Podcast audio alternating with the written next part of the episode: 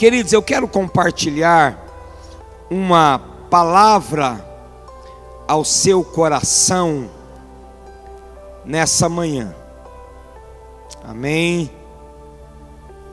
E eu prometo que eu não vou me demorar muito. Amém. Vai ser uma palavra breve.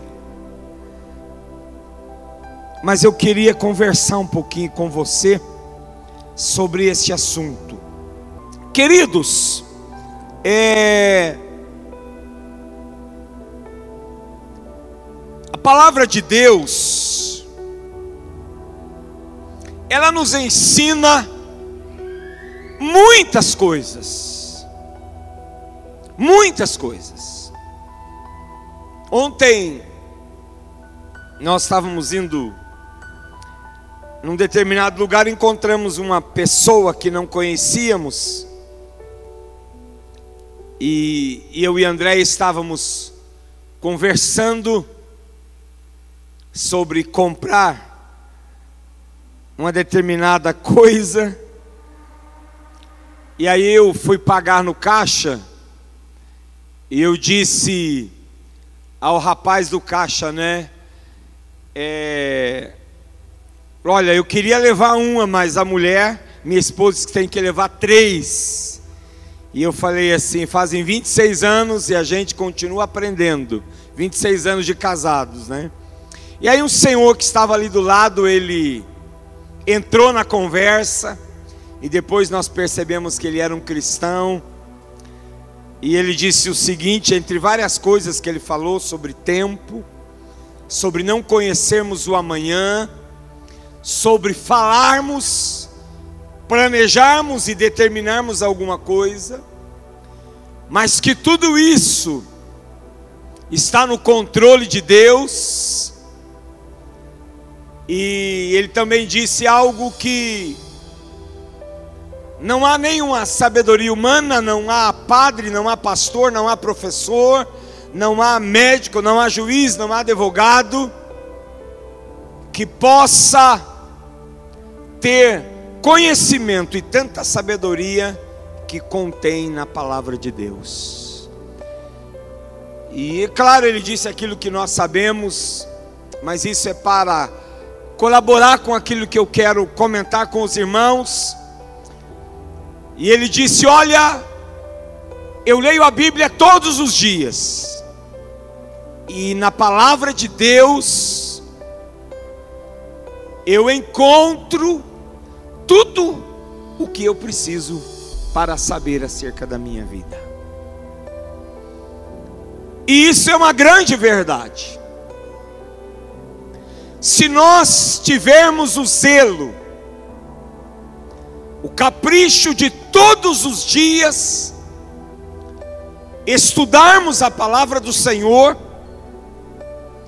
nós iremos encontrar lições para as nossas vidas. Iremos encontrar direções para as nossas vidas. Iremos encontrar palavras que vão trazer conforto nos momentos de angústia. Iremos encontrar palavras de correções no momento em que nós estivermos entrando em um caminho errado. Enfim, na palavra de Deus, eu encontro tudo o que eu preciso para viver. Às vezes, nós queremos que Deus fale conosco, não é verdade? Deus fala comigo, Deus por que o Senhor não fala comigo? Mas não é Deus que não fala conosco, é nós que não permitimos que a boca de Deus fale conosco. Como assim, pastor? Tudo o que Deus precisava falar ao homem já está escrito. Amém? Tudo o que Deus precisava dizer ao homem já está escrito na Sua palavra. A Bíblia é a boca de Deus falando conosco.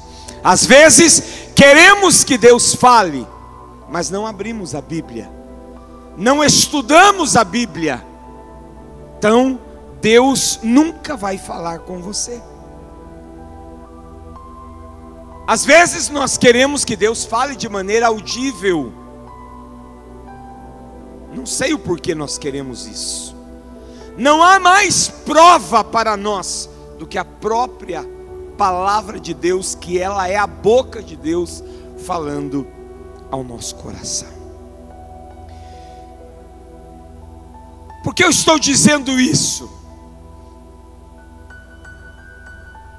Porque existem momentos da nossa vida, existem períodos da nossa vida, existem fases da nossa vida, existem determinados tempos da nossa vida, determinadas etapas da nossa vida, em que nós às vezes parece que nos perdemos, ou não nos encontramos, não sabemos aonde estamos, e não sabemos o que fazer e como fazer. São aqueles momentos em que foi cantado aqui a última canção, a última música, falando de caminhos no deserto. Quem aqui gosta de passar pelo deserto? Levante a mão. Ninguém.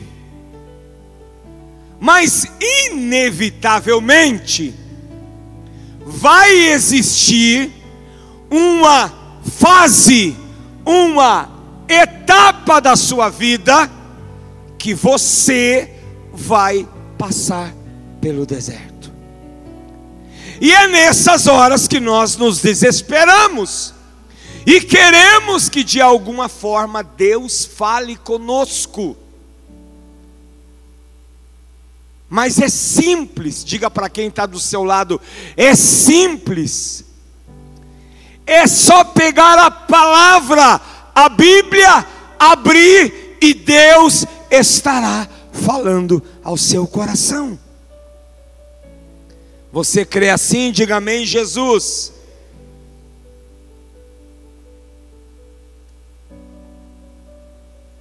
Esse entendimento nós temos que ter. O sábio já deixou isso muito claro. Está lá em Eclesiastes, no capítulo 3, o primeiro versículo, diz que há um tempo, há um propósito definido para cada coisa. Então eu preciso ter esse discernimento. A Bíblia, ela já deixou clara que haverá um tempo para cada coisa, então são fases. Eu te pergunto, você já veio grandão? Você já veio desse tamanho, André? Não veio. Veio pequenininho. Quando que a sua mãe e seu pai iriam imaginar que o Andrezinho hoje seria o Andrezão? Mas são fases da vida que nós passamos. Primeiro vem a concepção, depois vem a gestação, e a gestação, se ela for normal, elas são nove meses. Se a criança nascer com três meses, ela vai acontecer o que com ela? Vai morrer. Existe o prematuro com seis meses, que ainda sobrevive, mas muitas vezes vai para uma incubadora. São as fases da vida. Depois da gestação vem o nascimento. Depois do nascimento vem a primeira infância. Depois vem a adolescência. Aí vem a fase da maturidade, da idoneidade. Não vem a juventude, né? Depois da adolescência. Não sei se eu falei a juventude. Depois vem essa fase da maturidade. E depois da maturidade vem a melhor idade. Amém? Aí vem a melhor idade ou a terceira idade. E depois disso, inevitavelmente, se a gente não alcançar o arrebatamento, vem a morte. São as fases da vida. São os tempos, são os períodos que nós passamos, e em cada um desses períodos tem os seus desafios, tem os seus desafios, tem os momentos bons, tem os momentos ruins, tem os momentos difíceis, mas tem os momentos de livramento poderão ter momentos terríveis. Talvez não haja momento terrível maior do que a perca. É perca ou perda? Perda, né? De um familiar, de um ente querido, de alguém da família. Esse é o momento mais terrível, mas que também vai passar. O momento do luto vai passar, ele também tem o seu período, que ele precisa ser vivido e bem vivido, para que esse momento passe e a paz retorne ao coração. Você não pode viver no luto a vida toda. Se isso acontecer, tem algo que está errado. E você precisa buscar ajuda para resolver essa situação porque você não pode ser alguém que vai viver com essa dor o resto da sua vida. Tem que haver um alívio, porque porque são fases da vida, e a Bíblia diz que é melhor o tempo do luto. É melhor o tempo de morrer. A Bíblia diz que na casa do luto precisa ter festa principalmente se essa pessoa está partindo com Jesus. Então a vida, ela é feita de fases. É muito simples nós pensarmos sobre isso. Nós temos os, os períodos do dia, temos o período da manhã, é uma fase, temos o período da tarde, é uma outra fase.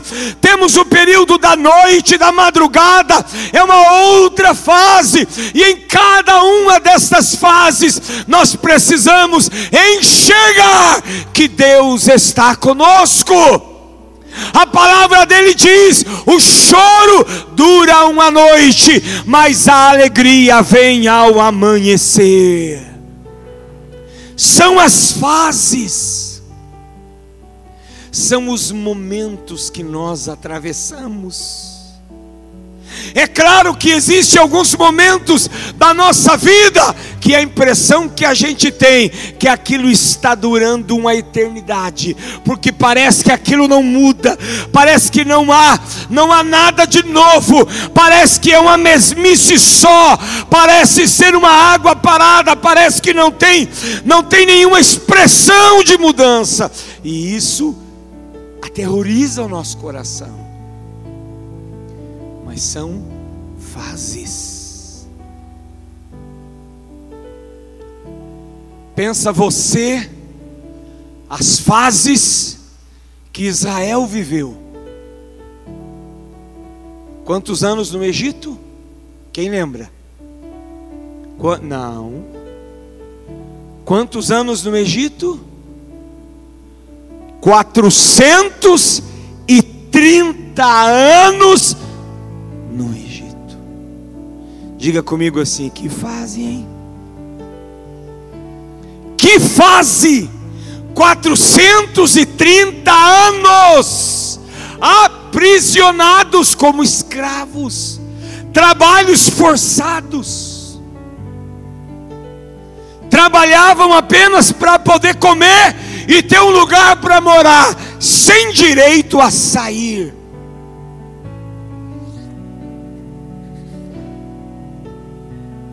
Mas alguém deste povo,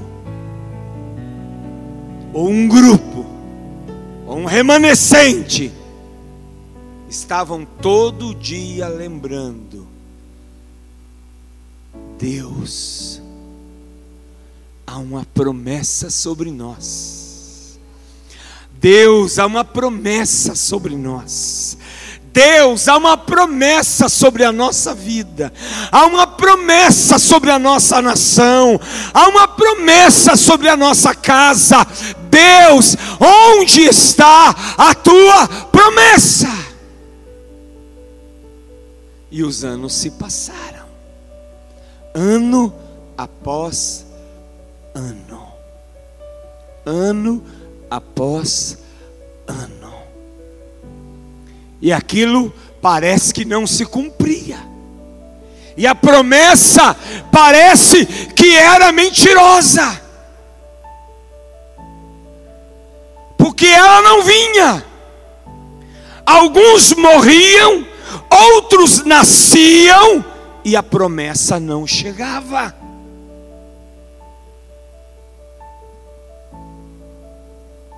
Olha para quem está do seu lado e diga assim: mas na sua vida, a promessa vai chegar. Você acredita nisso? Amém? Depois dos 430, vem um libertador chamado Moisés, os arranca da terra do Egito e eles entram aonde?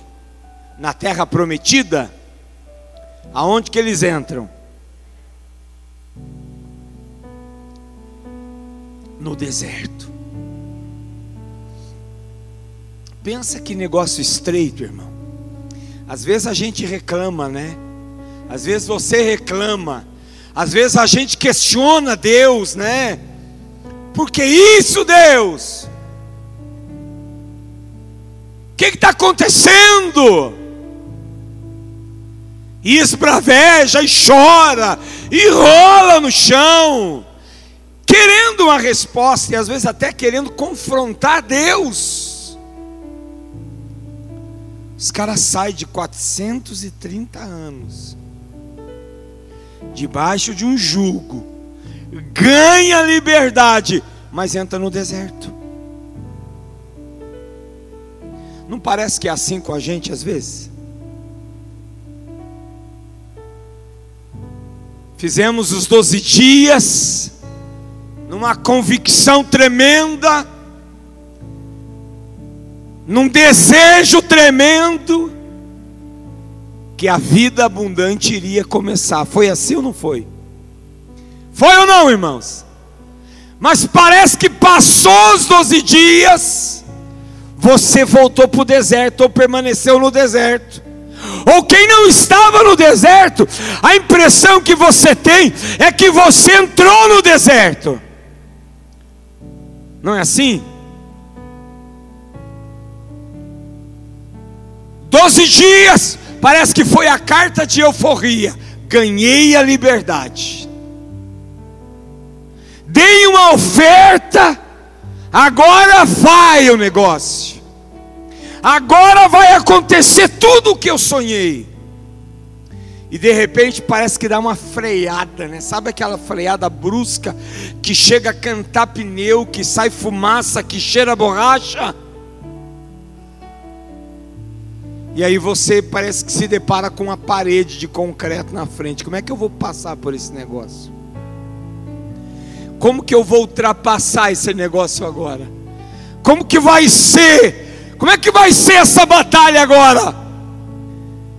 Pastor disse, os irmãos disseram, os pregadores disseram que eu ia entrar em uma vida abundante, mas a escassez continua e parece que ela piorou.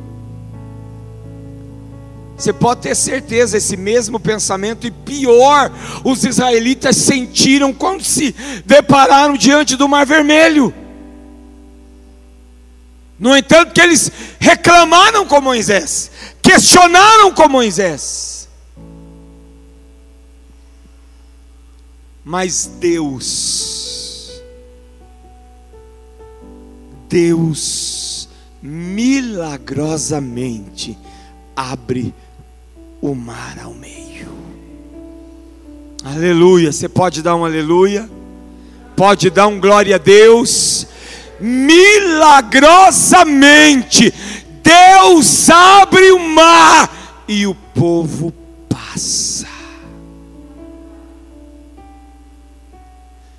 Está resolvido o problema?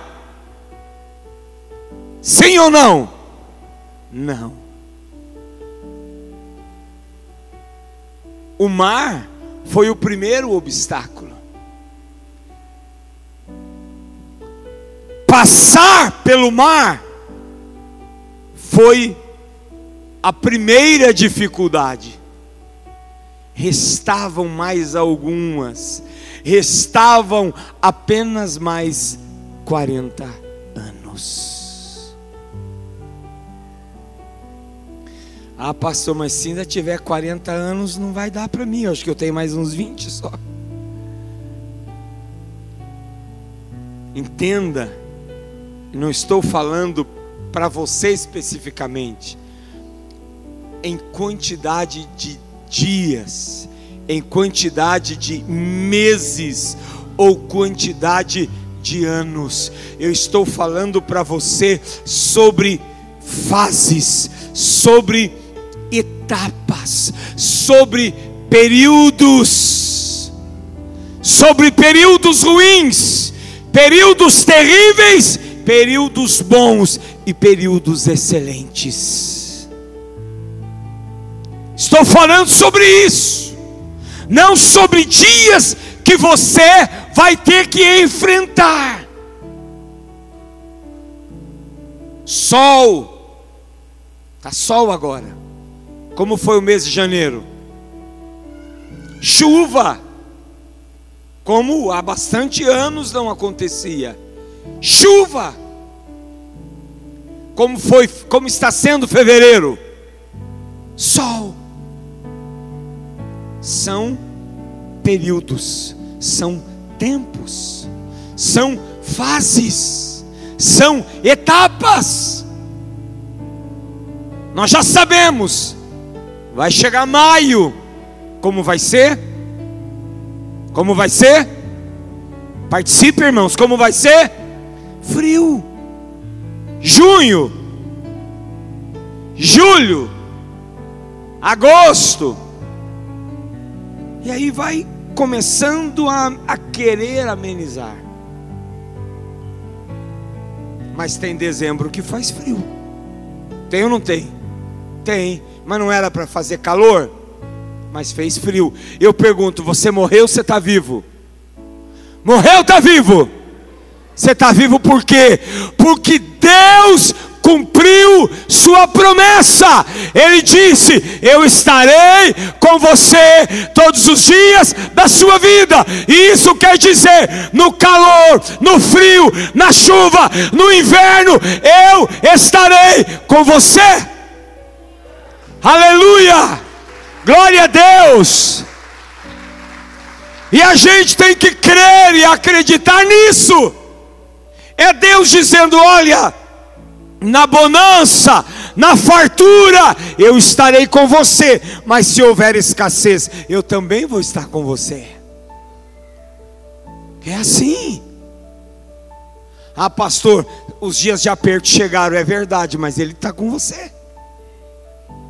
Ele está com você. Pastor, a situação está difícil, eu estou meio endividado, sim, mas o dia da vitória, o dia do livramento, ele vai chegar. Amém? Porque a palavra de Deus diz: se o Filho vos libertar, verdadeiramente sereis livres. E eu creio numa liberdade completa. Amém? Não apenas da sua alma, não apenas do seu espírito, mas da sua vida física e de todas as áreas da sua vida. Eu declaro nessa manhã que você é livre em nome de Jesus. Mas eu preciso ter confiança, eu preciso acreditar que em todas essas etapas Deus está presente.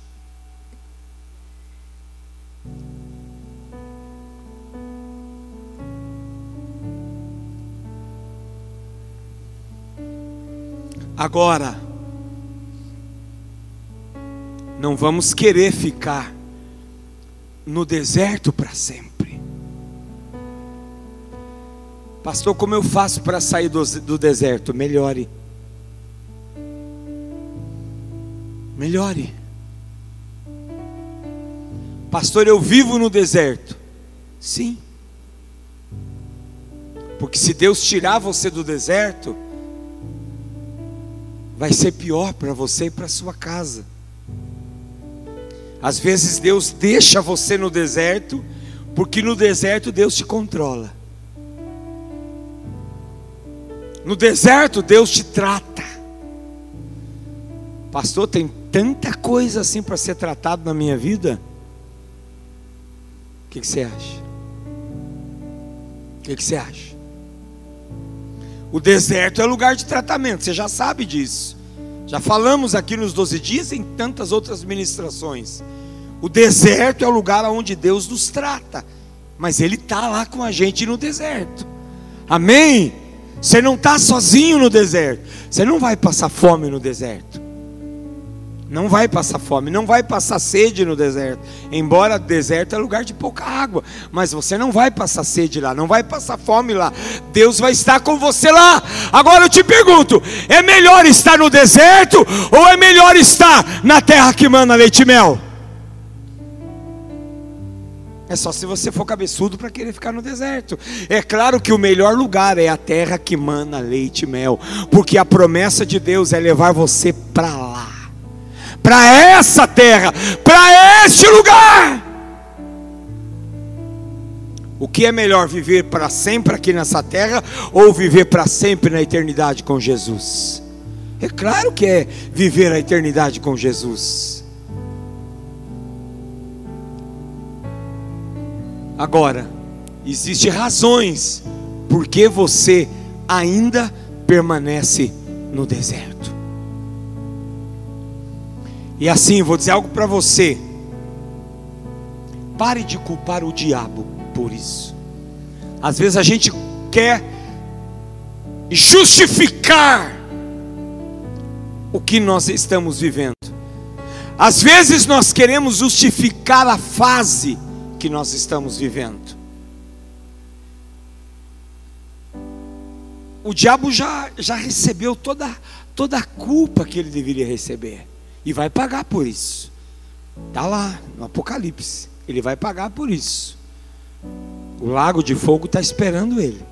Ele vai pagar por isso. Mas eu quero dizer para você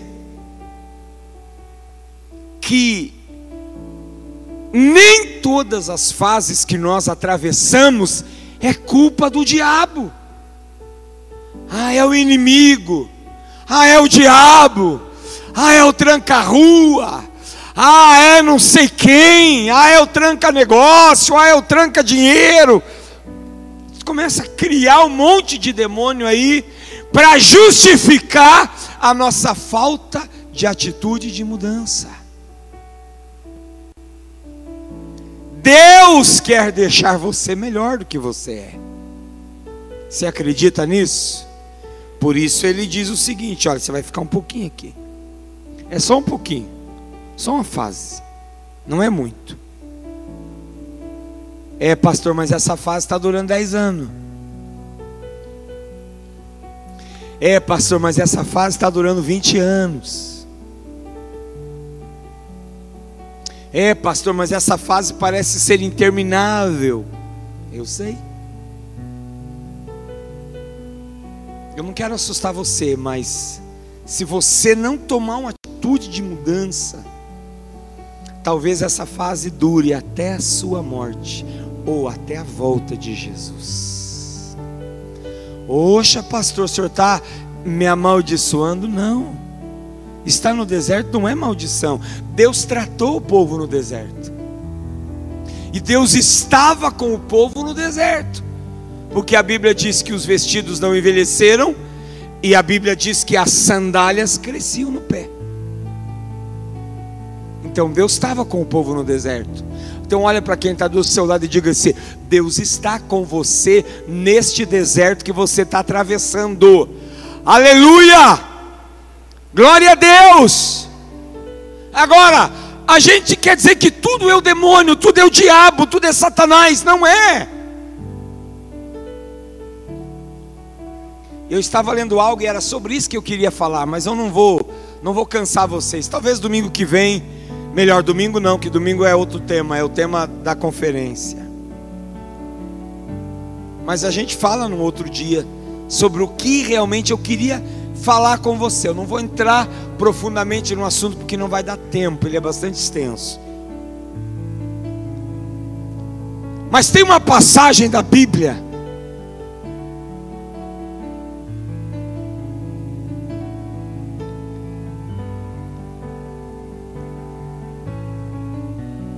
que a Bíblia diz o seguinte: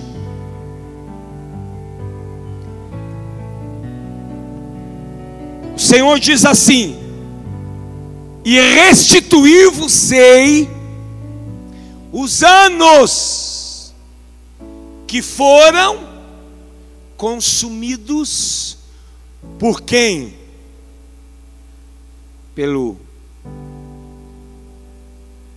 pelo gafanhoto, pelo cortador, pelo migrador, destruidor, devorador, tá? E aí Deus termina dizendo: "O meu grande exército que eu enviei contra vós". E aí cabe algumas indagações. E a gente sempre diz que são demônios, não é verdade? É ou não é? Mas então Deus está enviando os demônios, os gafanhotos. E eu estava estudando melhor isso.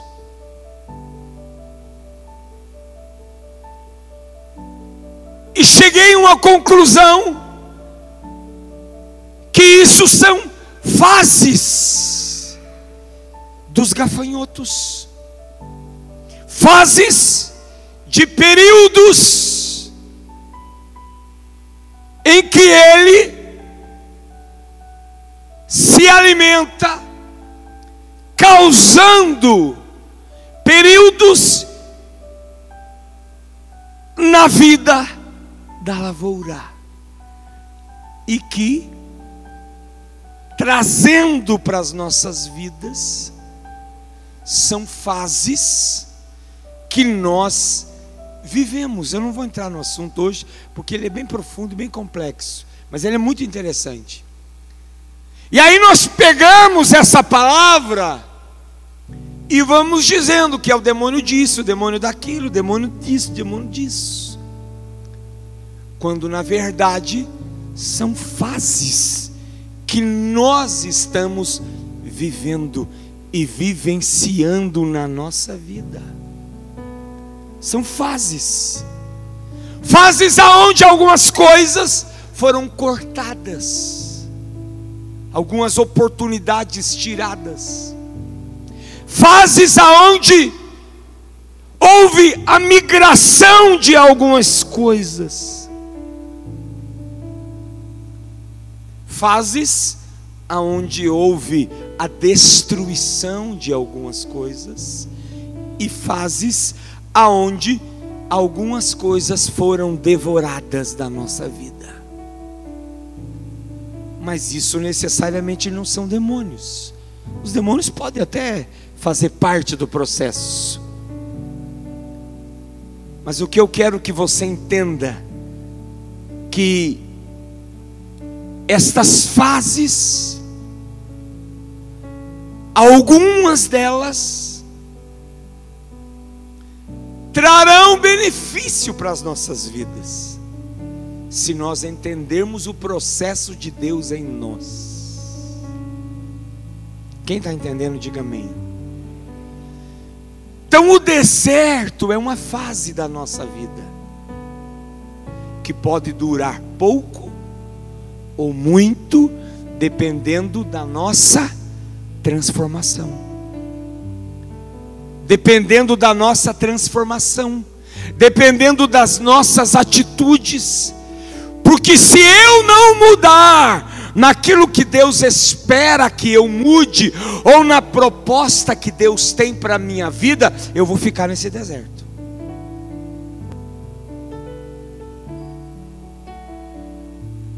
E aí às vezes vai ficando pior. Porque algumas sequelas vão aparecendo na sua vida. Algumas sequelas no seu corpo físico, algumas sequelas na sua alma, no seu próprio espírito. Dessa fase que você está vivendo essas sequelas, porque você está sendo atingido por essa fase. Pastor, mas Deus, o Senhor não está dizendo que Deus estaria comigo todos os dias da minha vida? Sim, Deus está com você. Mas Deus não vai fazer nada por você que você não permita, ou que você não queira, ou que você não tome iniciativa. Amém? Deus está ali. Está tentando te conduzir, está dizendo: olha, é por aqui, é por aqui, é por aqui. Você acha que Deus largou o povo os 40 anos do deserto e disse: olha, se virem? Você acha que Deus fez isso? Você acha que Deus pegou e disse: olha, agora se virem, quer comer, dê um jeito, quer beber, dê um jeito. Não. Deus fazia a água sair da rocha, Deus fazia a água brotar do chão, Deus fazia a cordoniza apareceu, o povo queria carne, então vamos comer carne, né? Deus fazia o farelo cair do céu, aquilo era como um trigo para fazer pão, enfim, era o maná. O povo pereceu? Não. Não. Até com o calçado Deus se preocupou, até com a vestimenta Deus se preocupou. Até com a direção Deus se preocupou. De noite a coluna de fogo, certo? Para conduzir, para guiar e para aquecer do frio, e de dia a nuvem para conduzir e para trazer sombra. Agora, a decisão de mudança era deles, a decisão de mudança é sua. Sair da fase não é responsabilidade de Deus. Sair da fase do deserto é minha responsabilidade. Sabe por que, que às vezes você não sai da fase? Porque você responsabiliza, culpa o diabo e responsabiliza Deus. Deus, quando é que o Senhor vai mudar isso na minha vida? N não ouvi. Ah, bem lembrado e do próximo. Culpa o diabo, responsabiliza o Deus e o próximo. Ah, a culpa é dele, não é verdade? Adão entrou na fase da desobediência. Quem Adão culpou? A mulher. Quem a mulher culpou? A serpente. Você está entendendo? Quem está entendendo, diga amém. Então, se você quer sair dessa fase, é com você. Deus já fez a parte dele, mas não está fácil, pastor. Eu preciso de ajuda. Então, ora e pede a direção de Deus, pastor. Mas e se Deus não falar? Ele já falou, está aqui. Entendeu? Ele já falou, está na palavra, está aqui. Faça o que é certo. Deuteronômio 28, citamos muito aqui nos 12 dias. Se ouvirdes a voz do Senhor teu Deus e andares nos seus caminhos e cumprires tudo que está escrito, as bênçãos correrão e te alcançarão. Então não, não dá para responder, ah Deus, o Senhor, o Senhor abençoa o fulano e não me abençoa. É que Deus é esse que a gente serve, que tem filhos prediletos. Deus não tem filhos prediletos. A questão sou eu. Assuma isso, pega, pega a mãozinha lá, bate no peito assim. Igual o Jutsu, né, que canta, né? Problema sou eu. A questão sou eu, é eu. Não é Deus, não é o outro, não é meu irmão. Ah, o problema é, é o pastor. O problema é o líder, o problema é meu pai, o problema é minha mãe. Escute aqui: seu pai, sua mãe não te deve nada. Eles já deram a você a vida. Qual é o maior presente que nós podemos receber? A vida. Seu pai e sua mãe já te deram. Já deram a você. Já te deram a vida. Resolve esse negócio e ó, bora lá, caminha. Entendeu? Ninguém te deve nada. A vida não te deve nada. Ah, pastor, é que eu nasci num lar tão difícil, né? cheio de problema, tão pobrezinho, tão humilde. Quanta gente nasceu num lar assim, irmãos, e hoje está voando baixo, está voando, melhor, está voando alto, né? Está voando igual a águia. Mas você tem que decidir ser águia. Amém? Você tem que decidir ser águia. Agora alguns decidem ser galinha de Angola, que vive, tô fraco, tô fraco, tô fraco, tô fraco. É assim, né, que a galinha de Angola fala. Decida ser águia. Para de reclamar, para de culpar o outro. E ó, começa a voar alto. Agora, vou te aconselhar, não fique muito tempo nesse deserto. Ficar muito tempo no deserto vai te fazer mal. Não vai te fazer bem. São fases. Pastor, mas o deserto não é para tratar a gente, eu quero ficar no deserto até ficar excelente. Eu estou saindo do deserto, irmão, não quero ficar lá não. Não é bom. É preciso, Oséias, mas não é bom. Eles preferiram ir para o deserto. Caleb e o Josué disseram o seguinte: olha, a terra é boa. Você imagina os caras trazer um cacho de uva? Quantos homens carregaram? Os teólogos aí, quantos? Quantos homens? Dois? Dois? Não era quatro? Dois? Dois. Dois homens colocaram com certeza uma vara aqui, a outra no ombro do outro, para carregar um cacho de uva. Caixinho pequeno, né, Ariel? Dá para todos nós aqui a se banquetear. Só com caixinho de uva. Às vezes Deus tem isso para você. E você está insistindo, cabeçudo, orelhudo, em ficar no deserto. Ah, não, é assim mesmo, é desse jeito. Vou fazer isso, vou ficar, é não sei o e Deus está dizendo: Ei, ó, estou falando com você faz horas.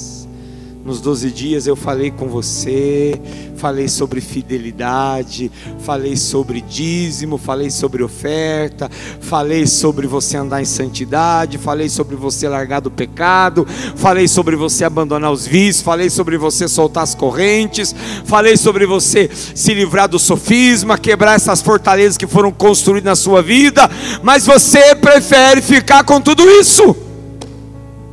Aí a escolha é sua. Deus já vem falando conosco. Deus já vem orientando e dando direções.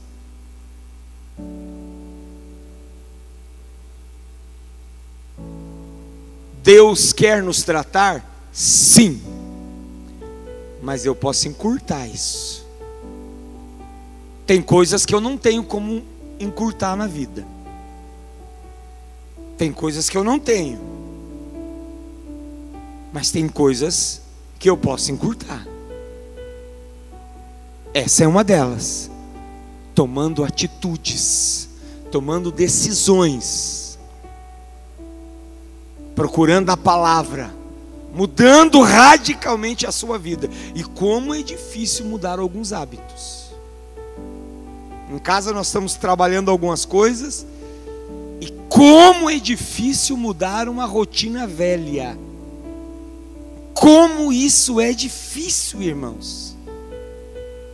Como é difícil você quebrar um círculo vicioso. Aquilo que você está acostumado a viver há anos, e você entende que aquilo não é mais benéfico, não traz mais frutos, não gera produtividade, você tem que mudar aquilo. E aí você tem que fazer uma força gigantesca mas você não está sozinho. Ele disse: Olha, eu vou estar com você todos os dias da sua vida. Mas eu encorajo você a partir para essa mudança, a deixar esses maus hábitos, esses vícios. Não estou falando vício de fumar, de beber, de adulterar, de prostituir, que eu creio que vocês não fazem isso, são santos, em nome de Jesus. Mas são outros vícios que nós temos, são outras manias que nós carregamos, que a gente precisa vencer. Que, como disse o escritor, a carta de Hebreus nos embaraçam, diminui o nosso passo, nos puxa para baixo, nos arrasta para trás. E você sabe disso. Você sabe quais são essas coisas. Chegue em casa, enumere elas, escreva. Isso aqui me faz caminhar para trás. Isso aqui está atrapalhando o meu crescimento. Isso aqui está impedindo o meu crescimento. E você vai ver que Deus vai mudar tudo isso na sua vida. Você crê nisso? Diga amém. Vamos nos colocar de pé então.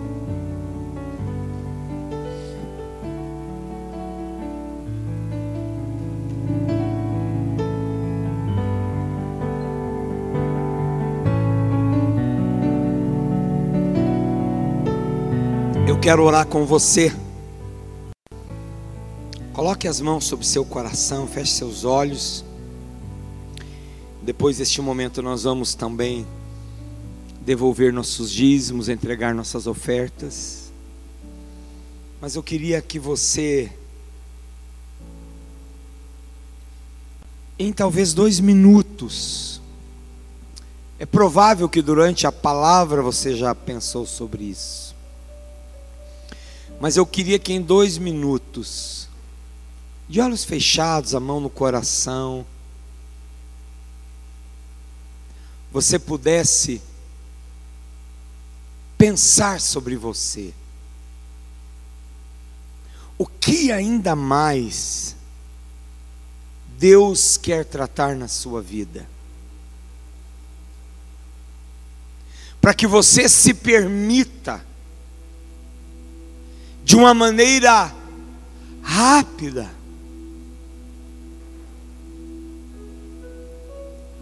Pastor, mas isso que o senhor está falando é coerente? Sim. Deus disse ao profeta Eliseu: Eliseu? Estou com a cabeça ruim hoje, acho que é Eliseu. Vai, desce a casa do oleiro. É Jeremias, né? Jeremias. Desce a casa do oleiro. Veja a obra das minhas mãos E ele desceu à casa do oleiro. E ele viu que o oleiro fazia um vaso. Mas em um determinado tempo, em uma determinada fase, o vaso se quebrou. O oleiro pegou, pedaço por pedaço, fez um outro vaso. Isso é tratamento. Isso é tratamento. Isso é maturidade. Isso é edificação. Isso é aperfeiçoamento. Isso é fazer algo novo, fazer uma coisa nova. Isso é começar de novo, isso é restaurar, isso é transformar. É isso que Deus quer fazer com você. É isso que Deus quer fazer na sua vida. Então se permita. Se permita.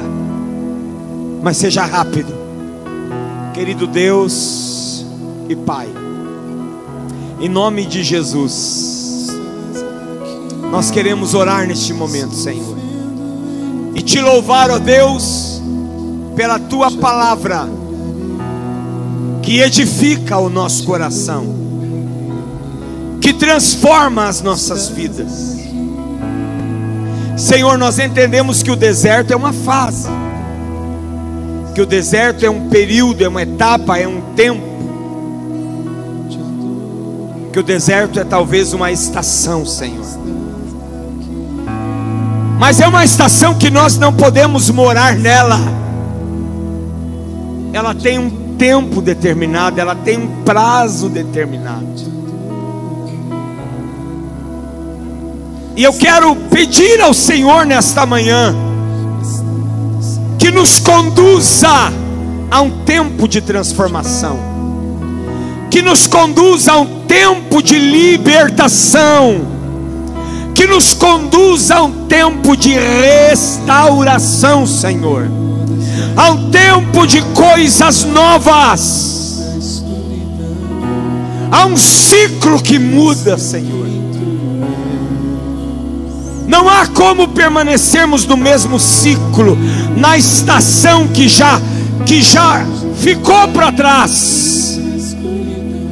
Se é verão, Senhor, eu não posso querer trazer o inverno. Se é inverno, eu não posso querer trazer o verão. Senhor, ajude-nos, ó Deus. Tua palavra tem falado conosco. Nos conduz, nos conduz a essa mudança de vida, para que cada um que aqui está possa se permitir ser tratado e tomar atitudes iniciativas de mudanças em sua vida. Senhor, nós também queremos te pedir nesta manhã. Recebe as nossas ofertas. Recebe os nossos dízimos. Recebe a oferta dos valentes. Recebe, Senhor, a oferta de sacrifício, a oferta sobrenatural olha para o coração daqueles que têm sido fiéis e manifesta neles a tua graça e a tua glória. É o que nós te pedimos e oramos em nome de Jesus.